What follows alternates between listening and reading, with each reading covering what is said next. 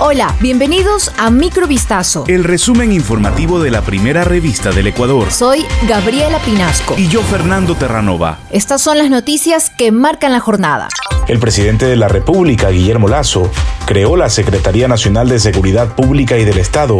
La entidad será liderada por Diego Ordóñez, quien anteriormente se desempeñó como consejero de gobierno. Esta institución será la responsable de la elaboración de las políticas públicas, la planificación integral y la coordinación de los organismos que conforman el sistema de seguridad pública y del Estado, así como del seguimiento y evaluación de las acciones en materia de seguridad. Lazo agregó que esta cartera de Estado articulará esfuerzos y definirá acciones con Fuerzas Armadas, Policía, Ministerios de Gobierno, Relaciones Exteriores y Defensa, entre otras instituciones. El mandatario también destacó que la inseguridad es un tema que preocupa al país y por ello se están creando instancias y definiendo medidas que permitan alcanzar un ambiente adecuado para la población.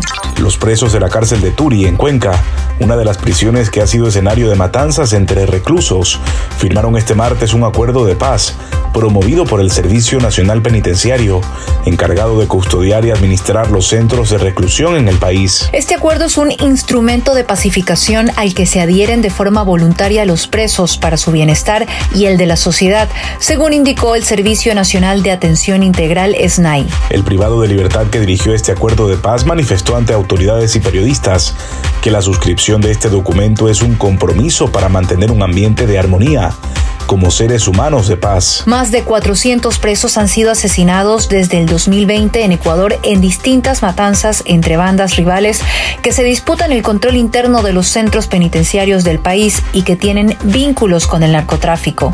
Una niña de 10 años que habría sido víctima de pornografía infantil y prostitución fue rescatada por agentes de la Fiscalía General del Estado y la Policía Nacional. Este miércoles la Fiscalía informó sobre el operativo ejecutado en el Cantón Guamote en la provincia de Chimborazo.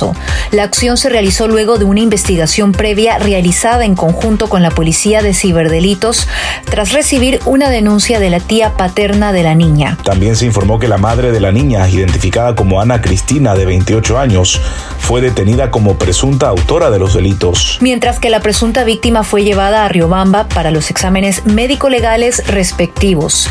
Con los resultados, las versiones y el informe de los elementos hallados en el operativo, la madre será procesada en las próximas horas. Expertos de la Fundación Charles Darwin documentaron 12 parejas reproductoras de pinzón de manglar, el ave más críticamente amenazada del archipiélago ecuatoriano de Galápagos. Esta ave ocupa apenas un área de 30 hectáreas de ecosistemas de manglar y tiene como principal amenaza a la mosca vampiro aviar, una especie introducida cuyas larvas se alimentan de la sangre de polluelos del pinzón, causando la muerte a la mayoría de sus crías. Desde 2007, el proyecto Pinzón de Manglar ha llevado a cabo intensos esfuerzos de conservación de esta especie tan amenazada, incluyendo entre otros el control de la rata introducida, que anteriormente afectaba a un gran número de nidos.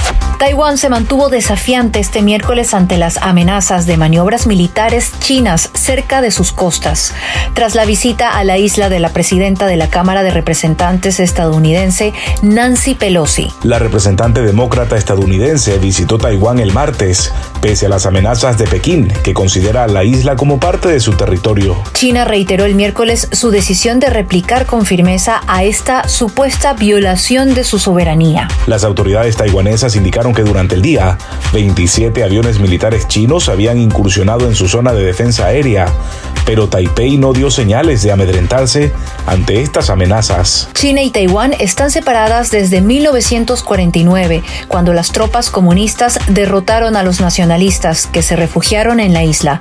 Estados Unidos reconoció en 1979 al gobierno de Pekín como representante de China, aunque siguió dando respaldo militar a Taiwán. Esto fue Microvistazo. El resumen informativo de la primera revista del Ecuador. Volvemos mañana con más. Sigan pendientes a vistazo.com y a nuestras redes sociales.